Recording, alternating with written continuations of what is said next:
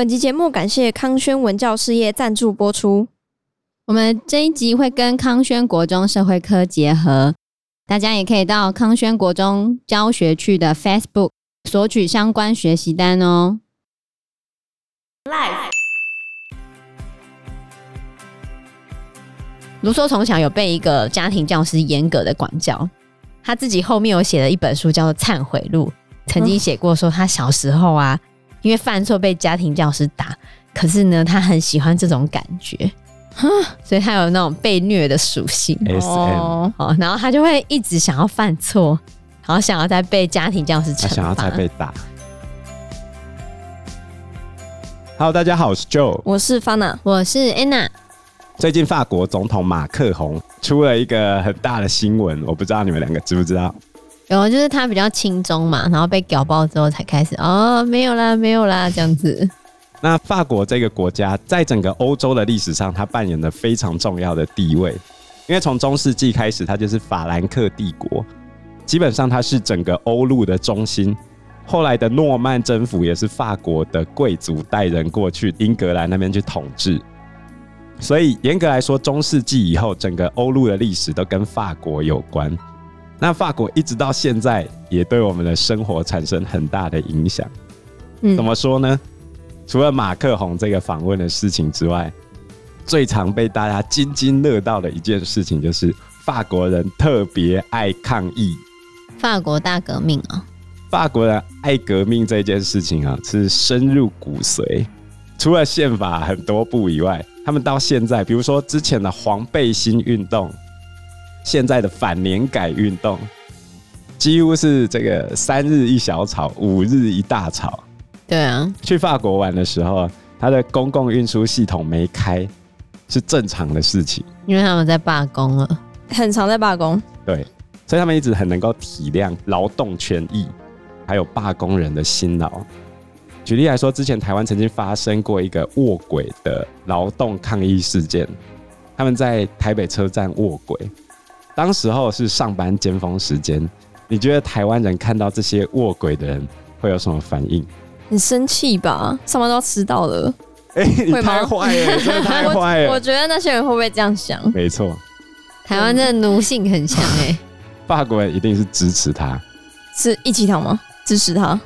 会帮他们加油啊，嗯，喂东西给他们吃啊。台湾人都只会说哦，这些人真的很烦，整天在抗议，不会去做一些震惊的事情啊。你都影响到我了，真的。哎、欸，你们奴性真的很重哎，就奴性很强才会这样。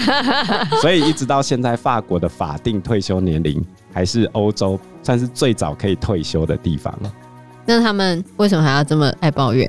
什么抱怨？之前就是网络上的一些 YouTube 影片，就会拍法国人，对法国人的刻板印象就是法国人非常的爱抱怨啊。你那是刻板印象，好不好？但是他们自己也承认，他们整天都爱抱怨。他们有街访法国人是不是很爱抱怨？也蛮多人承认，不是你本来就应该要抱怨，正能量不能让这个世界更好，你知道吗？我们就是要不断的批评，对不对？老板这么机车，是这样吗？老师没事放假出这么多作业，对啊，有没有？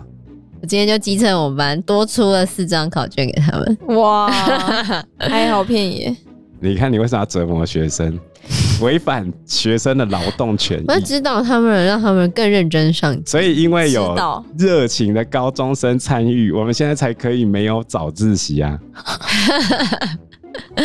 感谢我们。对，因为有高中生的争取，所以现在才不用穿制服啊。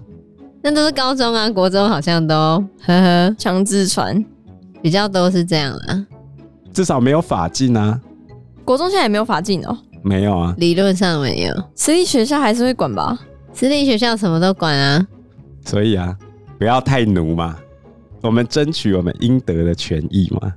所以法国人他们认为，工作是为了要生活，而不是生活是为了工作。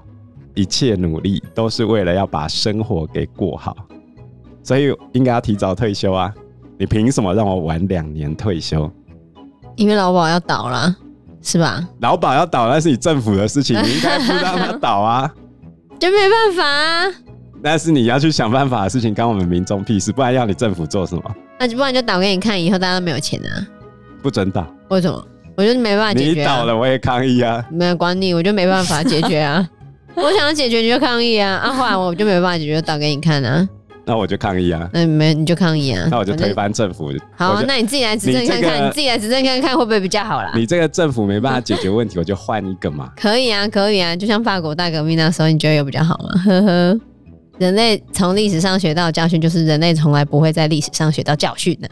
会啦，我们还是有进步一点。哪有啊？法国至少最近都没有换宪法啊。他们上一次换宪法什么时候？那他们快要换总统了吗？一八五八年。那也很久啦。法国光宪法就有一七九一年、一七九三年、一七九五年、一七九九年、一八零一年、一八零三年、一八一四年、一八三零年、一八四八年、一八五二年、一八七五年、一九四六年跟一九五八年，这么多部宪法，也太多了吧？没错，太夸张了。一九五八年的宪法。修订哦，他就修订了几次哎，一九六零、一九六二、一九六三、一九七四、一九七六，好多哦。光这一部宪法就又修改了五次，哇！所以啊，不爽就换宪法嘛，很累。对啊，不是你要你要争取你的权益，这宪法不合理，劳保凭什么倒？可是总是要解决问题呀。我解决啊，怎样解决？你都怪政府。本来就政府要解决啊，不然我付你薪水做什么？那、啊、我就没办法解决，我下台了。好，再见。对啊，那就换一个啊。好啊。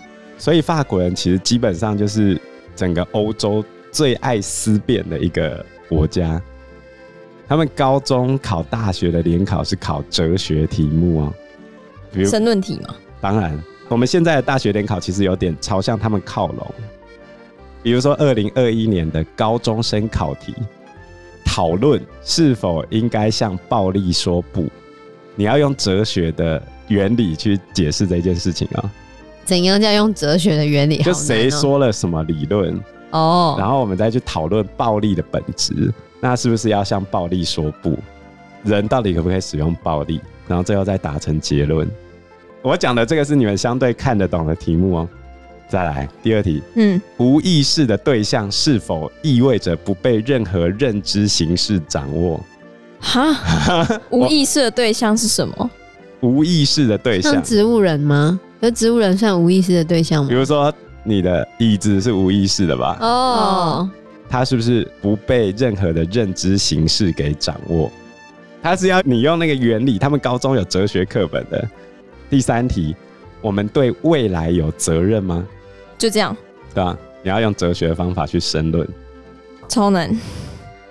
那技术高中就是高工这类型的哲学考题是：不服从法律是不是永远是件不正义的事情？然后第二题，求知识是否意味着什么都不相信？第三题，科技是否将我们从自然解放出来？很难回答。对啊，对吧？所以他是最爱思辨的民族啊。这个思辨的习惯可以追溯到启蒙时代，嗯、没错，它是整个启蒙运动的重镇。比如说我们的孟德斯鸠、伏尔泰，还有卢梭，还有科学革命时期的笛卡尔。一般来说，启蒙时代啊，就是带领大家从黑暗走向光明的时代。普鲁士的哲学家康德曾经在《什么是启蒙》这一篇文章里面说。启蒙就是要让人类从不成熟的状态解脱出来，这种不成熟的状态是你自己决定的，你自己造成的。这个原因不在于缺少理性，而是在于缺乏运用自己理性的决心。所以你必须要有勇气运用自己的理性，也就是说，我们要用理性来对抗专制的权力，对抗政府，对抗皇帝。那它的核心内容其实就是理性嘛。啊，认为人的知识是可以从推理中学习而来的。大家认为理性主义就是从笛卡尔的理论产生的，因为他说了“我思故我在”。没错，笛卡尔最有名的就是“我思故我在”这个论证。他其实是要论证说，我这个东西到底存不存在。于是呢，他假设有一个全能的恶魔在欺骗他。整个世界都是恶魔创造出来，欺骗笛卡尔的幻觉。不知道怀疑了多久，笛卡尔认为他终于发现了一项不可怀疑的事实：这个世界也许都是假的，这是恶魔骗我的。但是有一个事实是不可以被怀疑的，就是我在怀疑这件事情。所以你的感官认知有可能被恶魔给欺骗，但是有一件事情是你可以确定的，就是我必须存在，笛卡尔必须存在，才有人可以被恶魔欺骗呢。嗯，不然他要怎么受骗呢？所以笛卡尔完成他的论证：我思故我在。这其实都只是开头，非常粗浅的哲学概念。嗯，法国人后来想出一系列超级多的东西，一直到现在还不断的在衍生出来。对啊，法国还有非常多的思想家，而且笛卡尔不是还有一个故事吗？叫做《爱的心脏线》。这个故事真实性不可考。嗯啊，笛卡尔在年轻的时候有一个偶然场合认识了瑞典国王的女儿，叫做克里斯汀公主。这个公主非常喜欢算数学，于是呢，在认识之后，她就邀请了这个笛卡尔回去教她数学，变她的家教老师。结果呢，家教久了之后，日久生情，哎，结果被他老爸抓包了，被国王抓包了，然后他爸就下令把笛卡尔处死。公主苦苦哀求他爸，然后他爸网开一面，就叫笛卡尔滚。笛卡尔后来回到法国之后，不断的写信给克里斯汀，但是总是石沉大海，因为被阻挡吧，没办法送给他。对，国王把信都给拦截住了。后来笛卡尔染上黑死病，快要死了嘛，然后在临终前寄出最后一封信，信中只有短短的一条公式：R 等于 A 括号一减 sin C 的，嗯，这样子。然后国王拆开这封信之后看不懂嘛。然后就丢给克里斯汀公主。公主一拿到信之后，立刻冲回房间，把坐标系画出来，就看到了最后的那个图形，是一个代表爱情的爱心。哦，是一颗心，爱的心脏线，一个公式。对，这个故事是假的，我先讲。没有这件事情是吗？怎么可能啊？可是传说感觉很美啊，对啊。所以这浪漫的笛卡尔，那除了他之外呢，还有其他的吧？像我们国中课本有提到孟德斯鸠和伏尔泰。嗯、孟德斯鸠呢，其实他家境很好，他是一个富二代哦。但虽然他是一个富二代，他还是很凭借着自己的努力，曾经担任过波尔多这个地方的高级法院的院长，而且他也非常的全能，他还写过物理学啊、医学方面的论文。还曾经发表过地球地质史的书，超强吧？超厉害！对，他在成名的时候呢，他就有开始对专制制度进行抨击。几年之后，他就辞去他法院院长的职位，开始在欧洲巡回旅行。他去了非常多个地方，最后让他最流连忘返的地方，就是曾经发生光荣革命的那个国家——英国。没错。他在英国待了很久，然后他又出版了一些著作，哈，他就炮火全开，他把他矛头完全指向专制帝王。他认为共和时期的罗马之所以强盛，是因为当时的罗马公民都有政治权，每个人都是国家的主人翁，大家都会为国家奉献出自己的力量。结果后来罗马变成皇帝专政，人民的权利都被剥夺了之后呢，罗马帝国才会开始衰落嘛。所以他认为那是不好的。那他后面最重要的著作呢，就是《论法的精神》。他提出了三权分立说，嗯，就是到一直到目前为止，影响全世界很多个国家的政府组成。因为他认为专制的政府必然招来灾祸。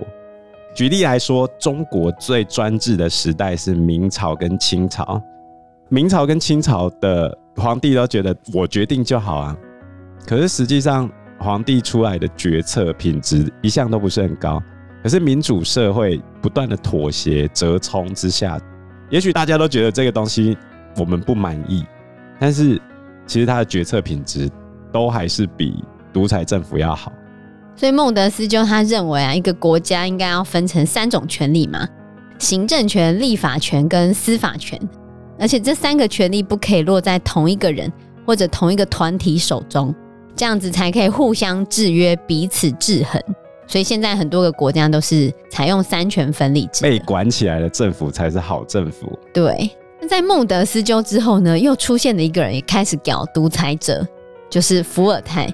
伏尔泰跟孟德斯鸠一样呢，他们都是有钱人，他也出生在一个有钱的家庭，而且他很会读书。伏尔泰原本是想要当一个作家，可是伏尔泰的爸爸看不起作家这个职业，他觉得当作家不好，嗯、所以逼迫伏尔泰一定要去读法律。一开始伏尔泰接受他爸爸的要求，真的去读法律，可是经过一段时间之后，他就放弃法律了。继续开始学习他深爱的文学，他最喜欢嘴炮了。对，他写了很多讽刺的诗，得罪了当时很多的贵族，还因此被人家丢进去了巴士底狱里面，还被驱逐出法国。所以他后来很讨厌法国，他后来就搬去英国住。其中一个理由是，当时候英国的东西比法国好吃。那个时候哦，那个时候 英国的东西变难吃是在工业革命。对，我有有讲过。对对对，所以伏尔泰呢，他就是写了很多的文章来去讽刺贵族啊，讽刺天主教。所以当时法国的贵族跟天主教会简直把伏尔泰当作恶魔。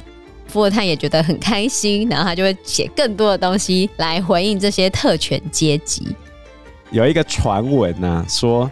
伏尔泰曾经讲过：“我虽然不同意你的话，但我誓死捍卫你说话的权利。”没错，这句话不是伏尔泰讲的，不是吗？完全不是。但是这句话足以总结伏尔泰的思想。哦，当然，这些思想家他们的思想很精彩，私生活也很精彩。其中最为精彩的一个人就是卢梭。对，卢梭真的非常的精彩。但卢梭他的家庭比较不好，孟德斯鸠跟伏尔泰呢，他们两个都是算出生在比较富裕的家庭，算既得利益者哈。他们的思想里面多多少少会有一些比较保守的地方，所以启蒙运动前期的时候也是相对会比较保守一点。但是呢，到了卢梭的时候就更激进了，哦，对旧制度的批判更加的彻底，因为卢梭本人并不是有钱人家出身的。因为当时候法国是三级嘛，就是教士一级、贵族一级、平民一级。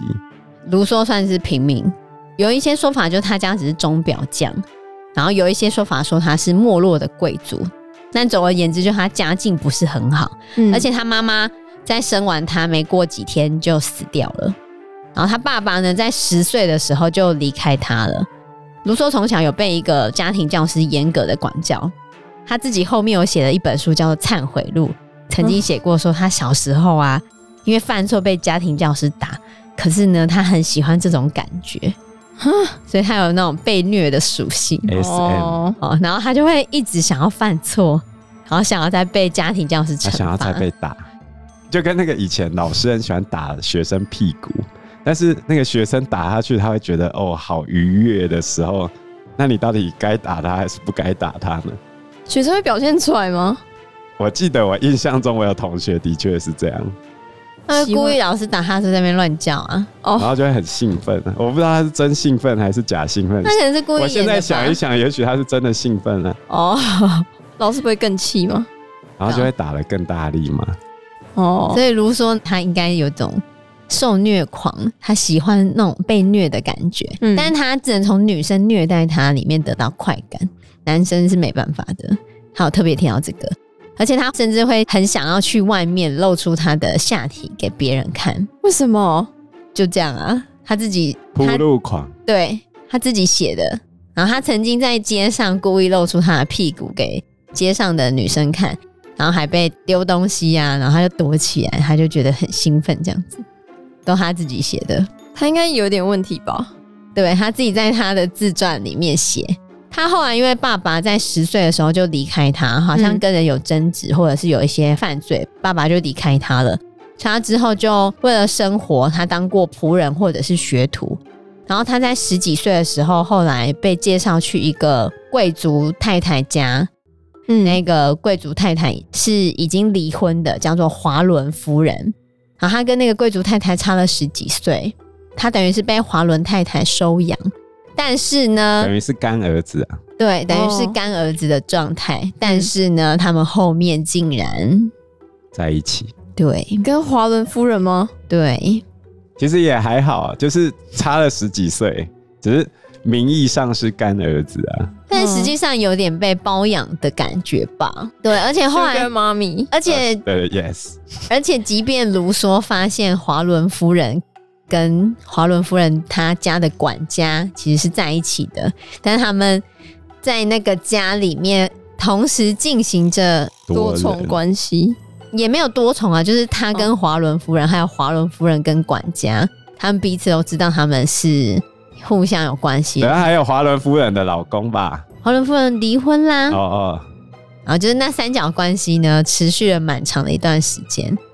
后来卢梭离开了，他想要自己出去闯荡。然后他再回去之后，发现华伦夫人又爱上了另外一个小鲜肉，他就很难过，所以他就只好自己也出去玩他自己的。因为时间关系，我们这一集节目就到这边喽。有任何的建议，都可以在留言区告诉我们，或者是直接在 Facebook 或者是 IG 私讯我们，我们都会回应你哦。喜欢我们节目的话，欢迎按赞、订阅、加分享。如果喜欢我们今天的内容的话，也欢迎赞助我们一杯咖啡的钱，让我们可以走得更长更久。谢谢大家，谢谢大家，拜拜，拜拜，拜拜。